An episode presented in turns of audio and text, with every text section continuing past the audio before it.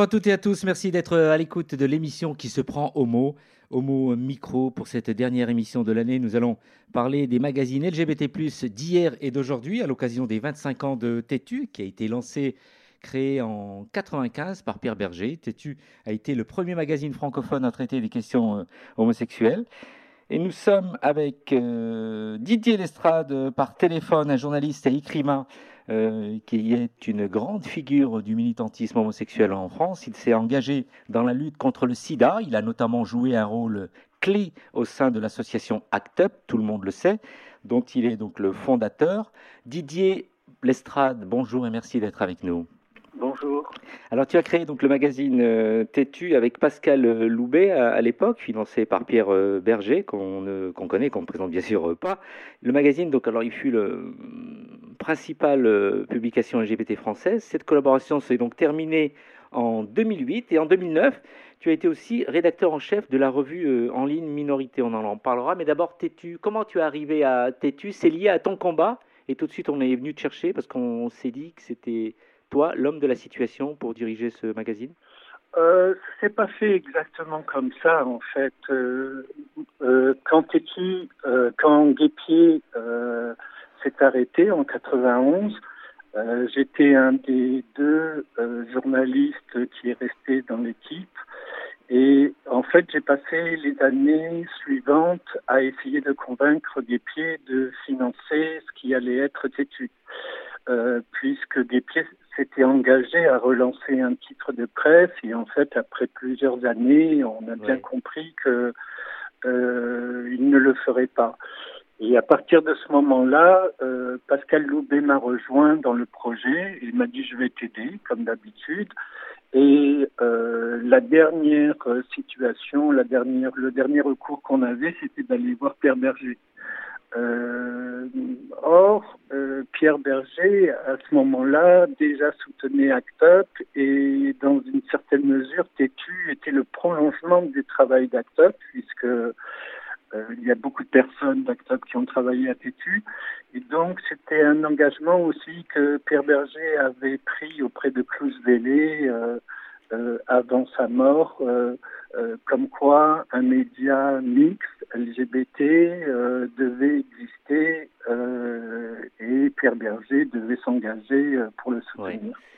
Donc ça n'a pas été, on n'est pas venu vers, euh, venu me chercher. Je suis, euh, j'ai fait le tour des popotes pour voir qui est-ce qui était intéressé. Ouais, donc tu as fait tout un travail euh, de terrain, ce qui est bien sûr bien. Et alors les, les premières années, tu qu'est-ce qu'on pouvait trouver dans ce magazine-là? Quelle a été la lutte à, à cette époque-là en 95 bah, Forcément, 95, c'est une année très dure. Hein. Moi, ça a été une année très dure au niveau personnel. J'ai eu une dépression en plein moment où on crée Tétu, une dépression amoureuse.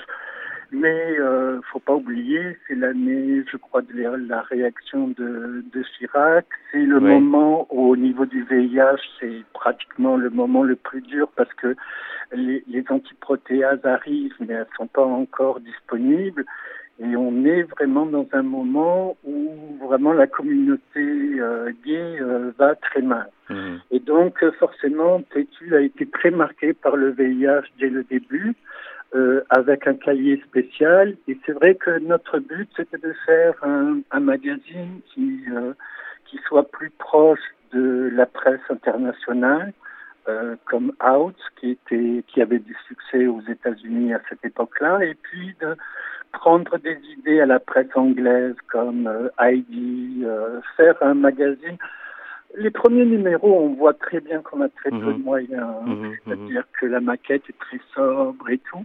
Mais je crois que le ton et l'esprit du magazine a, a, quand même réussi à attirer pas mal de gens qui nous ont soutenus euh, beaucoup pendant les premières années. Les premières années, comme euh, tu dis, euh, elles ont été très très difficiles. À l'époque, tu étais déjà militant ACT UP?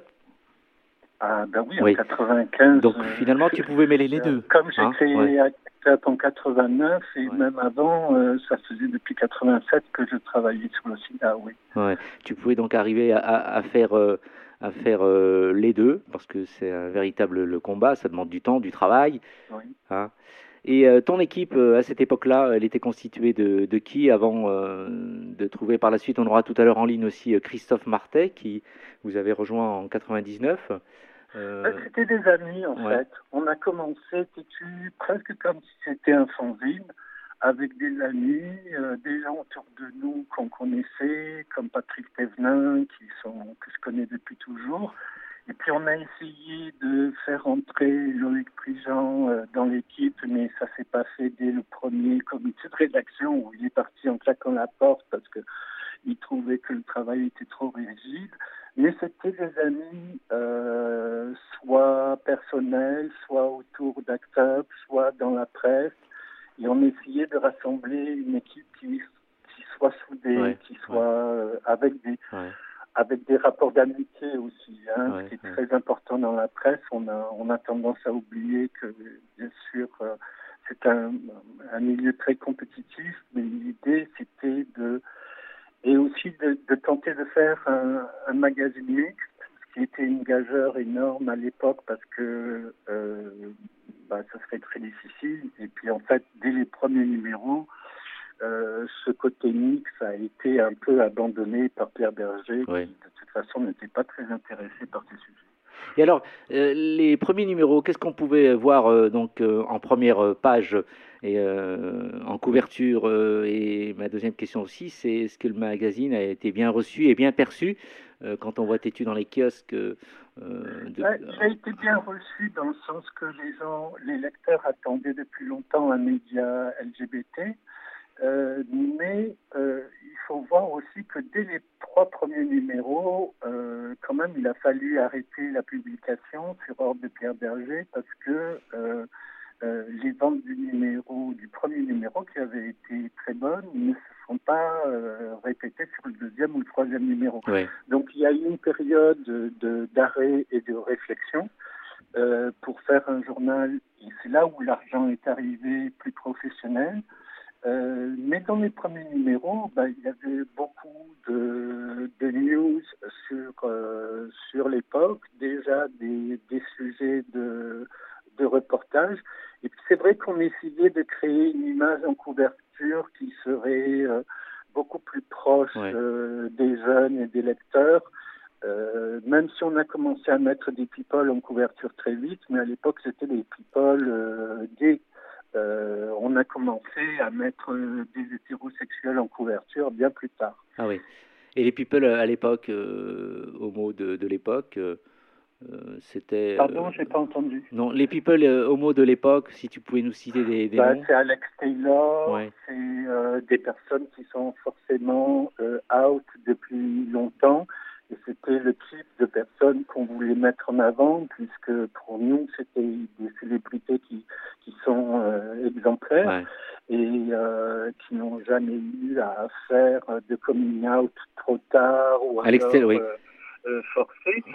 C'est vrai qu'on voulait euh, mettre en avant ce côté euh, euh, naturel du coming out, ce côté volontariste et très politique. Et il faut voir vraiment que TQ était l'organe, dans une certaine mesure, l'organe de presse d'acteurs. Donc toutes les idées d'acteurs étaient dans TQ. Alors, tu parlais de Alex Taylor, donc on rappelle que c'est un journaliste aujourd'hui français mais aussi euh, britannique, et qui avait donc euh, à l'époque assumé son homosexualité. Euh, c'était rare à l'époque hein, qu'un journaliste comme ça puisse se mettre en avant. Ben, c'est rare, mais c'est surtout du fait à l'extérieur, l'extérieur et, anglais. C'est vrai que la position sur le coming out dans les pays anglo-saxons est quand même, à l'époque en tout cas, était vraiment avancée par rapport à la situation qu'on avait en France. Donc, euh, des personnes comme ça, c'était vraiment... Euh, euh, faut dire qu'on les admirait. Donc euh, c'est pour ça qu'on voulait les mettre en couverture. Pour nous, c'était des personnes que, euh, qui avaient absolument tout compris du combat LGBT et SIDA. Donc on aurait du mal à trouver des personnes aussi célèbres à l'époque pour les mettre en couverture. Avant dernière question, Didier. Donc euh, magazine têtu, donc c'est un mag, euh, c'est un mag gay lesbien, même à l'époque, euh, dès le début? Dès le début, on essaye de faire une, une équipe mixte. et puis après, pendant les années suivantes, Axel Le Dauphin, beaucoup d'autres journalistes se sont rejoints Tétu. Moi, en tout cas, je ne peux pas vraiment dire euh, comment est le numéro 25, euh, le numéro du 25e anniversaire, parce que je ne l'ai toujours pas reçu. Ah Donc, euh, Pourquoi? Moi, ça m'énerve un peu comme ça de, de, donner des interviews à des journalistes pour un numéro et d'être complètement mis sur le côté. c'est terrible. C'est proche de la cancel culture. Hein. moi, je dois dire une seule chose sur Tétu, c'est que c'est quand même incroyable que il y ait si peu d'intérêt sur les personnes qui ont créé ce magazine il y a 25 ans, alors que euh, une nouvelle génération ne nous connaît pas. Donc, euh, moi personnellement, je suis pas très content de la manière. Ben, Nouvelle génération, moi j'ai un technicien en face de moi qui s'appelle Mills. Ton âge c'est? J'ai 26 ans. Il a 26 ans, donc déjà, il te connaît. Je veux dire, euh, on va avoir comme intervention. Dans un milieu où vous avez euh, plein d'interviews, vous êtes euh, à la pointe de. Mais c'est vrai que je ne crois pas que les jeunes sachent vraiment avec quelle difficulté ce magazine a été créé. Hein. C'est un magazine qui a été vraiment créé dans la douleur alors que, par exemple, ACTA, quand on l'a créé, euh, ça s'est pas fait autant dans la douleur que ça. Euh, il y avait vraiment une envie, une envie commune. Il ne faut pas oublier qu'à l'époque, il y avait beaucoup de personnes dans la communauté gay qui nous disaient que Tétu ne marcherait jamais. Didier, dernière question avant d'accueillir Didier roth par téléphone euh, également. Pour toi, les meilleures années Tétu? C'est celle du numéro 100, autour du numéro 100. Je crois que et l'actualité, c'était? je ne me rappelle pas, mais en termes de, en termes d'efficacité, de, de succès, de, de vente et tout ça, de renom, c'était euh, autour des, des, du numéro 100. D'ailleurs, le numéro 100 est énorme. Hein, quand on le compare au numéro anniversaire d'aujourd'hui, euh, c'est très différent. Didier, en tout cas, merci beaucoup pour euh, ton intervention, ton appel, et merci pour ton combat. Tu es toujours euh, avec nous, euh, bien sûr, et euh, à très très vite sur les ondes de, de Homo Micro. Bonne journée. Merci, merci. Je vous embrasse tous. On t'embrasse. Ciao, ciao. Au revoir.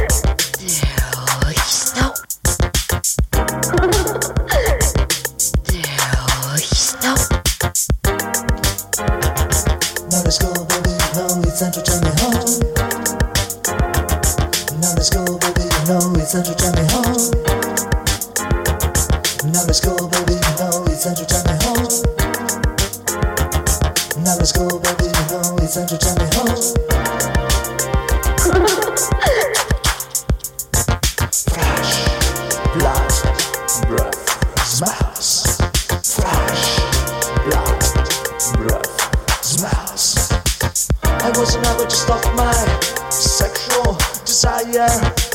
You are another just of your sexual desire. Fresh love, breath, smells.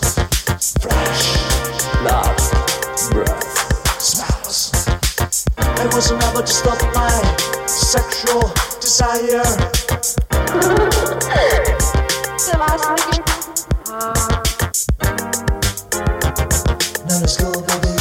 Now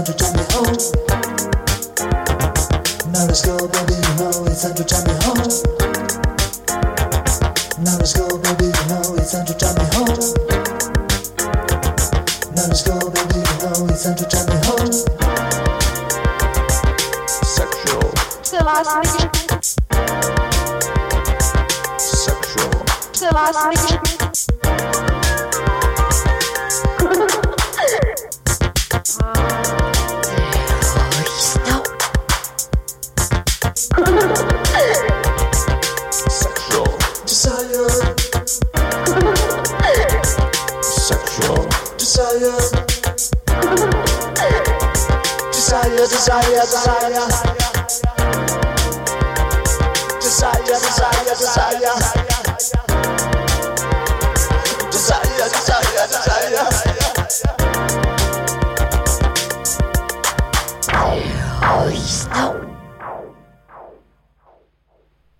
Homo Micro, l'émission qui se prend au mot consacrée aux 25 ans du magazine Tétu. Vous venez d'entendre Didier Lestrade, le fondateur euh, de l'époque en 1995. Nous sommes avec un invité qu'on fera intervenir tout à l'heure, un, artiste. Bonjour, comment t'appelles-tu?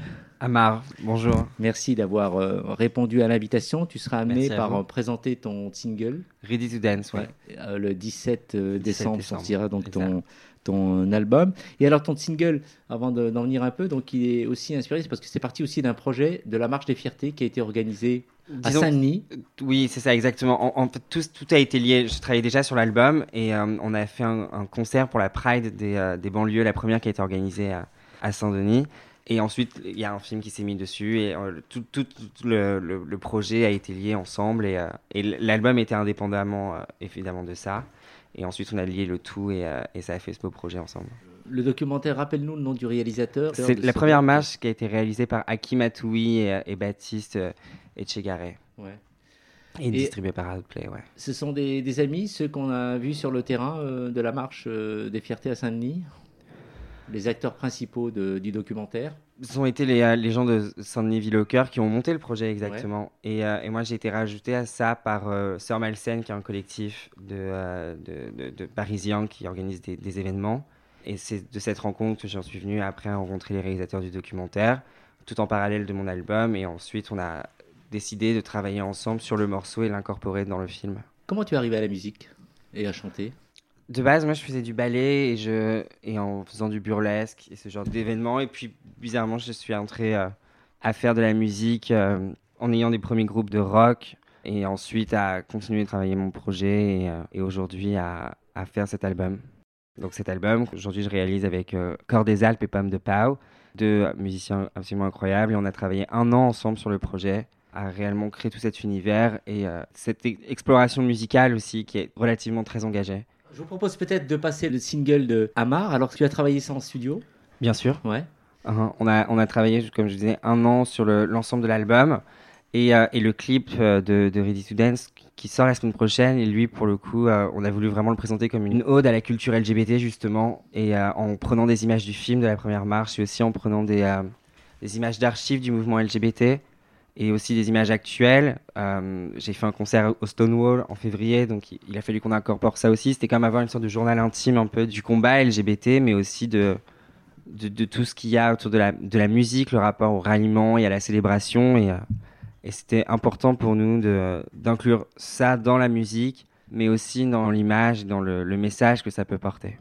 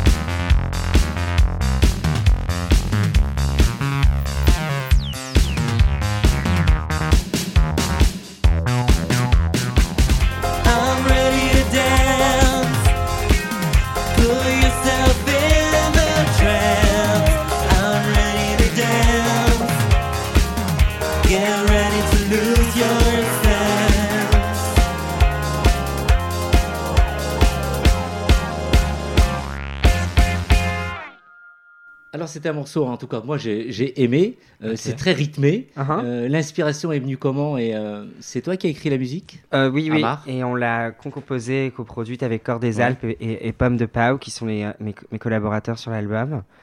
On l'a écrite et était. J'avais envie d'un- morceau qui soit un peu plus, un peu plus léger, mais qui reste quand même, comme je vous disais, avec un, un- quand même un élan engagé, ce qu'on peut retrouver sur l'ensemble des morceaux de l'album, et et qui soit aussi un peu plus dans sa légèreté, mais qui, qui donne envie de danser aussi un peu, qui Ouais. soit plus, plus frais. Amar, tu restes avec nous pour la Bien suite sûr. de l'émission.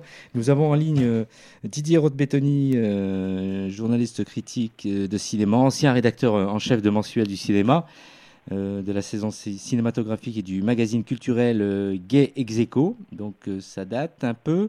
Il a aussi euh, dirigé le magazine euh, Illico, tout en continuant bien sûr euh, à écrire régulièrement sur le cinéma. Didier, merci de revenir parmi nous. Ben, bonjour Brahim, merci à toi. Et alors, euh, te demander en fait, euh, euh, nous rappeler un peu tous les magazines qui ont vu le jour euh, jusqu'à euh, maintenant, s'il fallait un peu nous rafraîchir un peu la mémoire et euh, faire euh, connaître un certain nombre de choses aux jeunes qui nous écoutent. Oh là là, c'est une longue histoire que tu me demandes de raconter. Euh, en fait, en France, on va s'en tenir à la France. euh, Le, le- la, première euh, revue euh, qui va directement homosexuelle date de 1909. Et elle s'appelait Académo, c'est a duré à peine un an, euh, une dizaine de numéros. Après, il va falloir attendre 15 ans pour en avoir une autre en 1924 qui s'appelle Inversion. Il y en aura après quelques autres euh, qui vivoteront euh, dans les années 30-40. Et puis en 1954, il y a le bulletin de l'association Arcadie.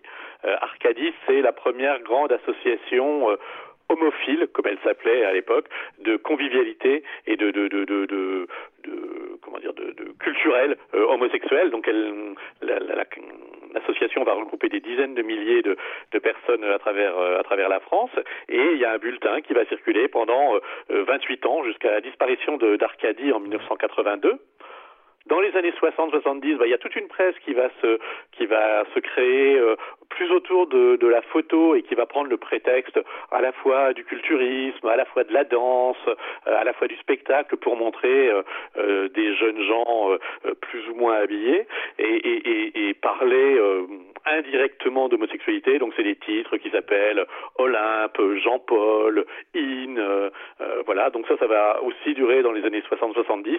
Et puis il y a là, cette année 1979 qui est celle où beaucoup de choses euh, se réinventent puisque c'est l'année euh, de création de Guépier qui est le premier grand hebdomadaire et mensuel d'abord puis hebdomadaire gay français, militant, politique, qui arrive vraiment dans la dans la foulée du, du militantisme gay. Voilà le, le- le- les débuts. Euh, euh, donc en 79, il y a ce, ce, ce, ce journal, euh, Guépier, dont le nom est trouvé par Michel Foucault, c'est quand même pas rien, euh, et qui va et qui va être pendant euh, presque près de 20 ans le- le- l'espèce de navire amiral de, de la de la presse gay française, euh, sachant que après, puisque Guépier va disparaître en 1993, si je ne dis pas de bêtises, 92 ou 93, 93 je crois, euh, mais que dans l'intervalle, euh, d'autres revues vont naître, euh, en particulier certaines que j'ai très bien connues puisque j'y ai beaucoup collaboré, qui est d'abord le magazine euh, gratuit d'information qui s'appelait Illico, qui naît en 1988, je crois, et qui va durer jusqu'en 2007, et qui perdure encore sous forme d'un site internet aujourd'hui. Euh, et puis, dans le cadre de d'Illico, qui va constituer une sorte de petit groupe de presse euh, gay à ce moment-là, euh, d'autres titres vont, vont naître, euh, un magazine euh, lifestyle qui s'appelait Idol, et surtout la, cette revue, euh, euh, on va dire, qui va travailler à la fois sur l'actualité, sur le, les débats autour de l'homosexualité, sur la culture euh, LGBT, qui s'appelait Execo, et que j'ai eu le, le, le plaisir de, de diriger pendant ces trois ans d'existence. Euh, Voilà. En féminin 1995, il y a Tétu, mais je crois que Ouais. vous avez euh, Didier Lestrade qui. Qui, qui en parle dans l'émission, beaucoup plus que moi, puisque lui a été, euh, on a été l'un des fondateurs. Euh, et voilà. Ouais. Euh, alors ça, c'est uniquement la presse gay. Évidemment, il y a une presse lesbienne qui existe aussi en parallèle, qui est avec notamment le, le, le- le magazine Lesbia, qui va, qui naît au début des années 80, je crois, Oui. et qui a disparu il y a quelques années seulement. Voilà, donc un, un- un panorama un peu rapide jusque jusque dans le- au début des années 2000 puisque à partir de, de, des années 2000, les, plein de choses vont plein de choses vont changer. Euh, beaucoup de titres vont disparaître, en tout cas dans leur version physique. Beaucoup de choses vont se passer sur sur Internet et, et des sites d'information comme YAG, comme Committee d'aujourd'hui vont vont naître, vont plus ou moins durer longtemps. Mais voilà, la, la presse je ne veux pas dire que la presse gay ou LGBT a disparu hein, complètement. C'est pas du tout le cas. Il existe encore, euh, il existe encore des choses, notamment une presse gratuite qui est assez dynamique, euh, que ce soit euh, sur Paris, mais aussi en province. Je pense notamment à, un magazine qui est basé à Lyon, que, auquel je, je, collabore, qui s'appelle Hétéroclite, qui est vraiment un, magazine de, de, de très très bon niveau euh, à la fois dans, dans son, ses analyses politiques et, ses ouvertures culturelles. Donc voilà, c'est un c'est un panorama qui est très vaste. Il y a beaucoup beaucoup de titres euh, et des, des, choses très différentes, à la fois de la presse payante, euh, de la presse d'information, de la presse plus de, de, de mode de vie, de la presse plus engagée politiquement de la presse gratuite qui elle aussi va de la presse extrêmement euh, futile, frivole sur les soirées à une presse plus euh, militante pour être au plus près des gens et puis une presse aujourd'hui qui passe par internet qui, où là aussi on trouve des, des formes, euh, des approches extrêmement différentes. Et puis j'oublie un troisième un troisième registre qui est un registre plus que du, du niveau de la de la revue euh, de la revue presque, je vais pas dire scientifique, mais, mais dans laquelle on a des contributions longues euh, autour de, de, de sujets euh, plutôt intellectuels. Et ça, ça a été euh, le, un titre qui est né en, dans les années en 79 aussi, à peu près en même temps que Guépier, qui s'appelait Masque, qui a duré euh, 5 ou 6 ans, je crois. il y a eu mhm. ensuite une tentative qui s'appelait La Revue H, qui a duré mhm. quelques mhm. années. Voilà, donc il y, a, il y a eu il y a un foisonnement de choses, de de nature et de formes très diverses qui se sont euh, produites depuis, euh, bah, depuis euh, on va dire, 50 ans. Ouais. Alors le, le, la presse papier, le support papier, est-ce qu'il aujourd'hui encore mérite d'exister avec tout ce qui se développe, comme tu disais tout à l'heure, sur, sur, Internet, avec les différents supports Beaucoup de gens font plutôt appel à ces supports-là. Moi, le, le, papier, tu y crois encore? Tu penses qu'elle a encore des ah, années de... oui. La, la, question de la presse papier, elle est extrêmement compliquée, surtout sur surtout sur euh, une presse, euh, on va dire de niche comme la presse LGBT, hein, dont on sait qu'elle a hein, des tirages énormes et donc c'est la presse papier, c'est quelque chose qui coûte cher et donc c'est c'est un vrai un, vrai sujet. Après, on sait qu'il y a des qu'il y a un mode de consommation qui est très différent de l'information euh, sur le papier et celle sur le net. Hein. Sur le net, on on trouve un peu ce qu'on cherche. Dans le papier, on nous ouvre des des des, des, perspectives, des découvertes euh, très différentes. Euh, je pense aussi qu'il y, y, y, a des gens euh, qui sont pas forcément familiarisés encore avec Internet et qui préfèrent avoir le support papier. C'est aussi une manière de conserver. Euh, euh, oui, moi je pense qu'il y a quand même quelque chose. et puis moi j'ai beaucoup de mal, par exemple, à lire sur Internet des articles ou des ou des choses très longues. je trouve que c'est vraiment très fatigant. la presse papier a aussi cette une forme de confort de lecture sur sur des choses longues, un peu complexes. Donc moi, j'espère je, que la presse papier a encore un, encore un avenir, j'y crois encore. Euh, après, je, je pense qu'il faut qu'elle qu'elle se réinvente en étant complémentaire de déclinaison Internet. Quoi. Ouais. Il faut pas que euh, voilà la, la, la, presse papier doit être ouvrir des ouvrir des, des perspectives et puis des, des, les sites Internet qui peuvent être liés à des à des titres papier euh, offrent d'autres choses, peut-être une réactivité plus grande, ouais. peut-être. Euh, mais voilà, le papier, ça permet aussi de se, de se poser, de réfléchir, de prendre du recul. Euh, voilà, bon, il faut trouver un, une articulation entre entre ces différents types de presse, mais c'est très euh, compliqué. Didier Rodbetoni, merci pour ce grand tour d'horizon, vraiment. Ben, merci. Et à très très vite. À bientôt. À bientôt, au revoir. Au revoir.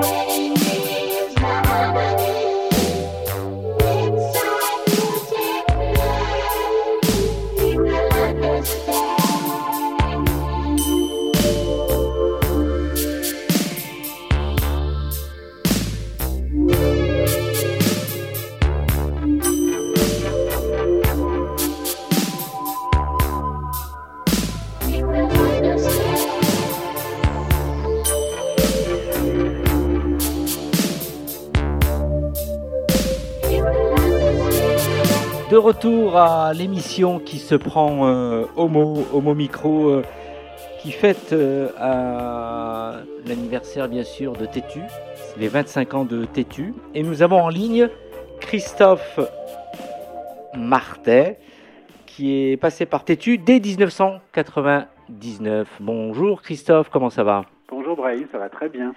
Tu arrives euh, au magazine Tétu euh, 99, tu peux nous expliquer euh, comment s'est passée ton arrivée et contrairement à Didier Lestrade, on est allé te chercher.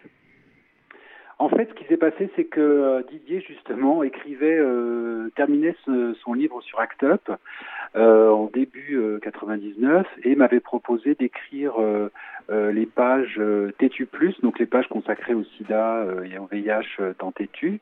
Euh, 5-6 pages à l'époque quand même, tous les, tous les mois, ce qui n'était pas rien, c'était un- le seul magazine qui faisait ça euh, tous les mois.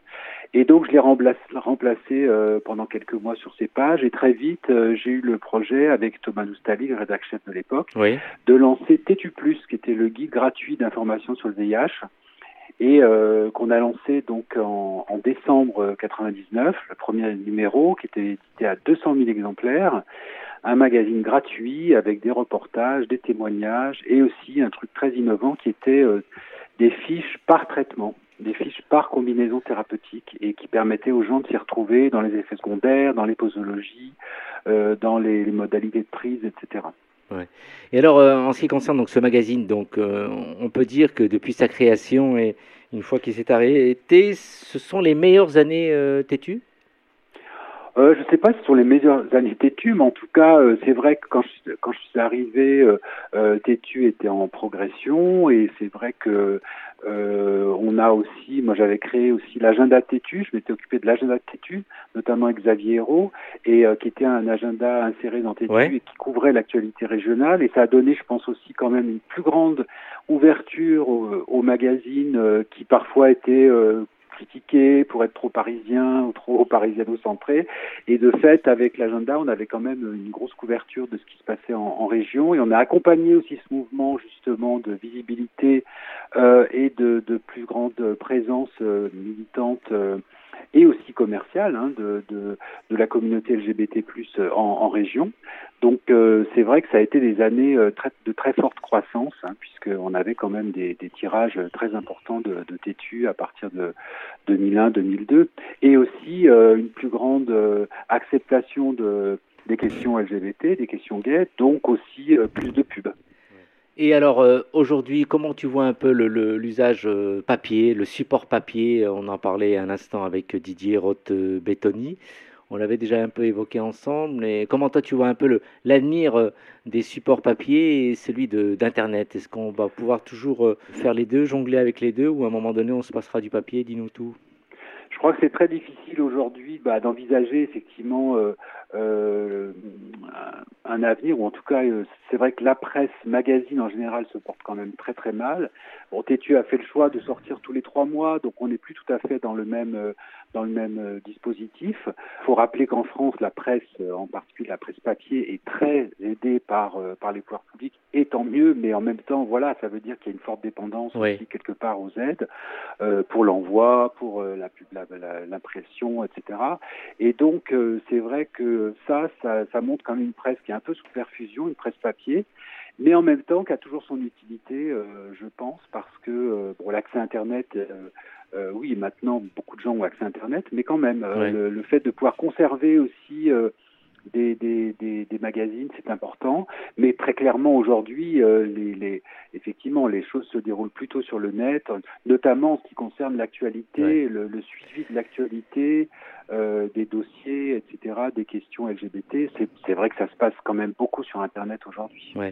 Christophe, euh, dernière question. Romain Durel va donc intervenir dans quelques instants donc par téléphone.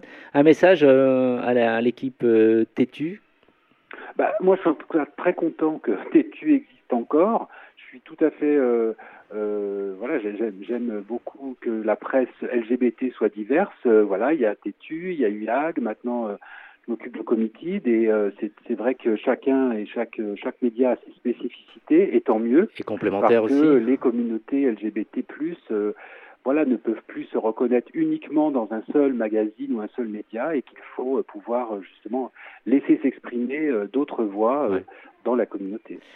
Merci Christophe et à très vite. Je ne te dis pas pour les 25 ans de Committed parce qu'on aura l'occasion de se retrouver d'ici là. J'espère, oui. Je ne sais pas si je pourrai encore parler dans 25 ans. Ah, si, si, si. À, bientôt. Au revoir. Au revoir. Amar, alors tu viens d'entendre un certain nombre de, personnes. Mhm qui ont présenté euh, différents magazines LGBT. Toi-même, tu, tu, achètes des magazines ou tu vas sur Internet directement pour euh, t'informer? Les deux, c'est assez, assez, variable. Euh, mais c'est vrai qu'on a plus de, une facilité à, atteindre aujourd'hui une presse qui soit en ligne. c'est une vérité. Mais moi, j'aime encore avoir ce, ce magazine papier. beaucoup de magazines d'art et de mode aussi qui sont beaucoup plus utile de les avoir en, en, papier et même pour le, j'aime avoir cette, ouais, ouais. le feuillet avec moi. Retour à la musique avec euh, ce que tu uh-huh. produis, donc ce que tu vas donc euh, ce qui va sortir le 17 décembre. Uh-huh. Dis-nous un peu comment tu travailles, un peu explique-nous un peu une journée de travail chez toi. En, rapport avec la musique, généralement c'est j'écris ou je, je, peaufine des idées, des idées de mélodie et ensuite c'est avec Corps des Alpes et, et Pomme de Pau qu'on en, studio, euh, on, arrive à plus ou moins entendre des univers et partir sur des choses. Et on part d'un mot, d'une, même d'une idée ou, euh, et, euh, et, ou d'une mélodie. Et c'est comme ça qu'après, on, arrive à développer le, morceau, puis on revient dessus. Enfin, c'est, comme, c'est comme une peinture. On, commence à faire une première esquisse, puis après, on commence à, faire des, à remplir des formes, à enlever, à remettre. Et, et c'est tout un process qui qui justement est, très enrichissant. Avec le morceau que nous avons donc euh, écouté tout à l'heure, tu vas nous rappeler donc le titre. Ready to Dance. Tu avais des choses à ajouter à ce propos? J'aime que ce morceau puisse être à la fois euh, dansant, mais qui reste aussi euh, avec un, en, lisant entre les lignes, on voit qu'il y a un engagement qui est derrière, ouvertement LGBTQ+. J'aime qu'il y ait beaucoup de gens qui ont été liés à ce projet. J'aime qu'il soit sur un film qui, je trouve, est euh, est, absolument incroyable. Et aussi euh, d'avoir pu faire participer des, amis à ce projet, qui soit de, que, les gens pourront voir dans le, dans le clip. Il y a des, tout a été filmé, ce sont que des vraies images, qui soient d'archives ou des images qui ont été filmées dernièrement à New York par des amis, qu'on retrouve dedans. Et, euh, je trouve que le message est vraiment est beau et j'aime beaucoup ce projet. Tu vas rester avec nous, tu vas rester avec moi pour finir l'émission. Et nous avons tout de suite en ligne euh, Romain Burel, l'actuel directeur euh, du magazine Tétu. Euh, bonjour Romain, comment ça va? Bonjour. Merci de, nous appeler, de nous parler un peu de ces 25 ans. Ça doit être quand même pour toi une fierté de diriger un magazine comme celui-ci. Bah, c'est une fierté, surtout que, bah, en fait, moi, j'étais pas là il y a 25 ans. on, se sent avec les équipes qui font le magazine et, le site internet aujourd'hui, on se sent euh, comme les héritiers un peu euh, fiers et humbles aussi de bah, d'un titre qui, qui a animé la vie des personnes LGBT depuis depuis 25 ans. Donc c'est un bel anniversaire on est super content de le, de, le, fêter et surtout d'être encore là. Ouais. Alors quand tu dis que tu n'étais pas là, tu, tu, as quel âge si ce n'est pas indiscret bah, Beaucoup de gens. Moi j'ai 40 ans, donc 40 euh, quand ans, le, le est sorti la première, pour la première fois en 1995, j'avais 15 ans. Autant dire qu'en fait, c'est un magazine avec lequel je me suis construit depuis le début de ma découverte de mon orientation sexuelle. Quoi. Donc, euh, c'est un titre hyper important pour moi. Et alors, euh, dis-nous un peu euh, ce qui a changé. Donc, tu as repris, vous avez repris Tétu depuis 2018. Ça a été relancé en 2018. Ouais, le ce qui a changé, c'est que bah déjà en fait, quand le titre est sorti pour la première fois en 1995, à l'époque, ben, Tétu c'était Radio Londres. Hein. Oui. Probablement le, le seul média qui traitait euh, des questions LGBT euh, régulièrement, et puis plutôt euh, plus précisément de la communauté gay, comme on disait à l'époque, beaucoup. Aujourd'hui, en fait, bah, en fait, tous les médias en parlent. C'est-à-dire qu'en fait, même les médias généralistes traitent des questions LGBT. Ça, ça, date à peu près. Le, point de bascule, je le pose au moment du débat sur le mariage pour tous, où, où vraiment la, la, presse généraliste s'est dit tiens, il faut aussi traiter de, de ces questions-là. Donc nous, ça nous oblige aussi, ça nous oblige à faire mieux notre travail, à le faire euh, plus en profondeur, comme je dis. Euh, c'était un mensuel euh, pendant, pendant quasiment 20 ans. Nous, on s'est dit que pour continuer à être désiré, il fallait qu'il se fasse un peu plus rare. Donc aujourd'hui, euh, bah, le titre est un trimestriel. Ça nous laisse plus de temps pour travailler les sujets en profondeur, pour surprendre les lecteurs, pour préparer des jolies couves etc. Pour un peu moins, j'ai envie de dire, être dans la monotonie du travail journalistique. Mais surtout, ça nous oblige aussi à essayer de couvrir un peu plus bah, toutes les questions LGBT. comme tu le sais, c'est un, c'est un pendant très très longtemps, moi, ça s'adressait surtout aux garçons. Mhm. Nous, la volonté, c'est de continuer à évidemment s'adresser à un gros du lectorat qui reste quand même les hommes euh, homosexuels, euh, euh, bisexuels, mais, mais, mais aussi de traiter toute la, la de toute la communauté LGBT, j'ai envie de dire, dans tous ces états. Vous avez abordé par exemple des sujets en ce qui concerne les lesbiennes ou, d'autres sujets bah, Clairement, là, dans, dans, dans, ce beau numéro 25 ans, il y, a, y a un il y a un très beau dossier sur euh, l'homo, enfin sur j'ai envie de dire les, les LGBT parentalité. Mhm, mhm. euh, on s'est vraiment posé la question de savoir euh, bah, quels sont tous les types de, de parentalité quand on est euh, soi-même une personne LGBT. Donc on a la coparentalité, les, le recours à la PMA, à la GPA, l'adoption et la transparentalité aussi. C'est-à-dire c'est une des notions dont on parle très très peu. Très peu, effectivement. La grande oubliée des débats sur la bioéthique, là, donc on a des familles où, où, ces cas de figure existent et on est allé donner la parole aux enfants. Parce qu'on trouve que c'est les enfants qui en parlent encore le mieux. Et ce qui est absolument génial à lire dans ce dossier, c'est que bah, pour les gamins, il n'y a aucun problème. Pour eux, tout est clair, tout est simple. Euh, c'est le monde des adultes qui a du mal à, à, à comprendre qu'en fait, une famille, euh, c'est euh, la famille à, avec papa, maman et, et deux, trois enfants. Euh, j'ai envie de dire euh, qui est une famille un peu du passé. Aujourd'hui, aujourd'hui, les, les, les, familles, elles sont plurielles et, et c'est ça qui est très très beau d'ailleurs. Oui.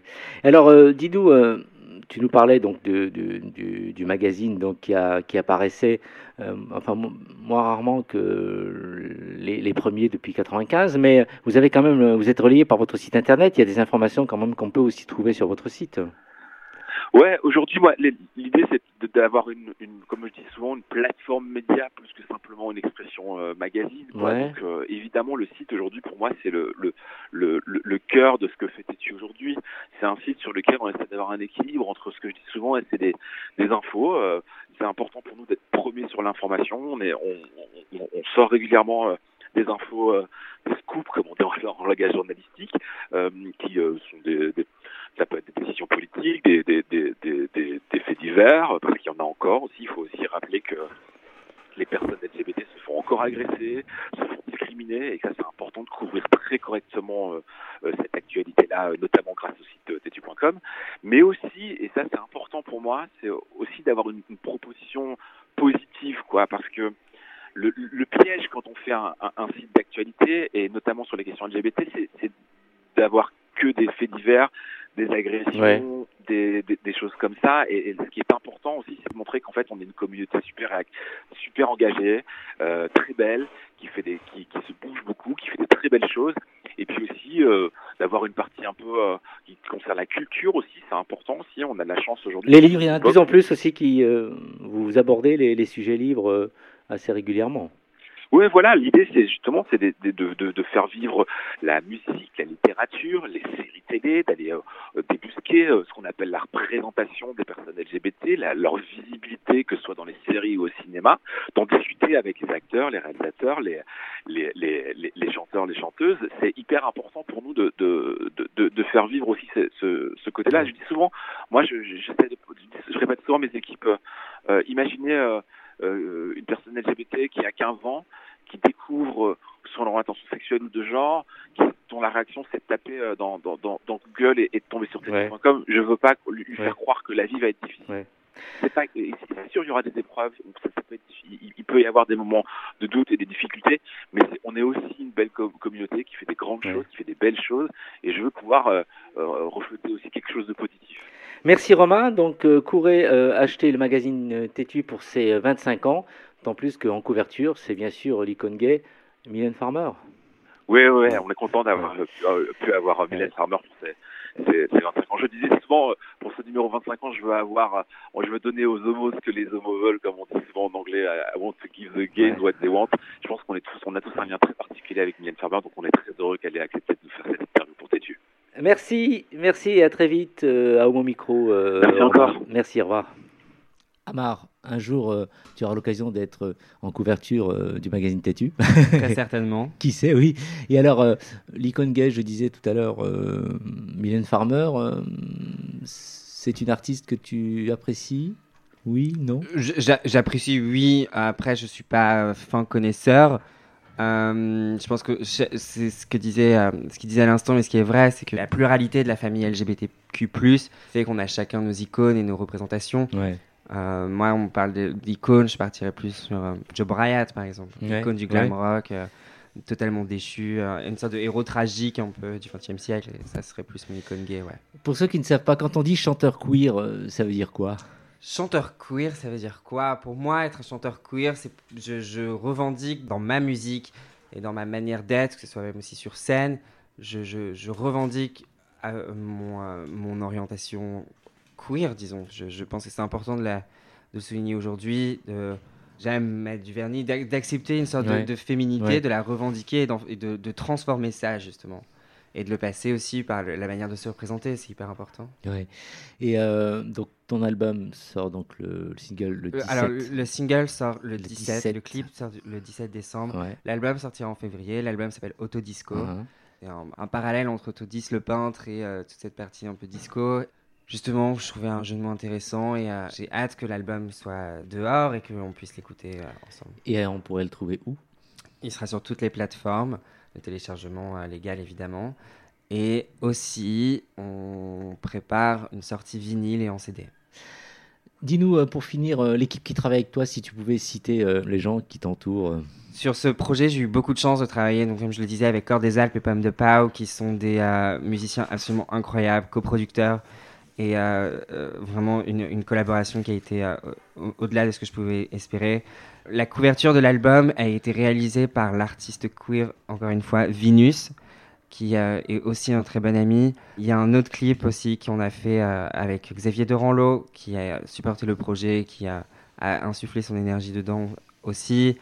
Euh, la rencontre avec Hakim Atoui et Baptiste Etchegaray aussi, euh, avec qui j'ai réalisé le clip, qui est tiré des images de leur film, leur film qui a, je pense, va avoir une, et j'en suis certain, qui est sorti en salle il y a déjà plusieurs semaines, qui est sorti en octobre, va avoir une pérennité à, à, la hauteur du projet.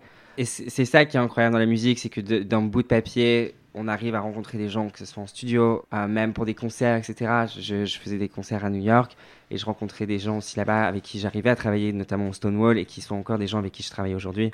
Il n'y a aucune frontière et, euh, et, justement la musique nous permet de toutes les dépasser. Donc je vous propose d'acheter euh, dès qu'il sortira le 17 décembre donc le single Ready to Dance. Et euh, merci d'avoir répondu à l'invitation. Et c'était vraiment euh, la dernière de, de, la saison en ce qui nous concerne pour marquer le coup non seulement avec toi mais aussi avec les 25 ans de, de Tétu Magazine. Merci d'avoir été à l'écoute et à l'année prochaine. On vous embrasse. Passez de bonnes fêtes malgré tout.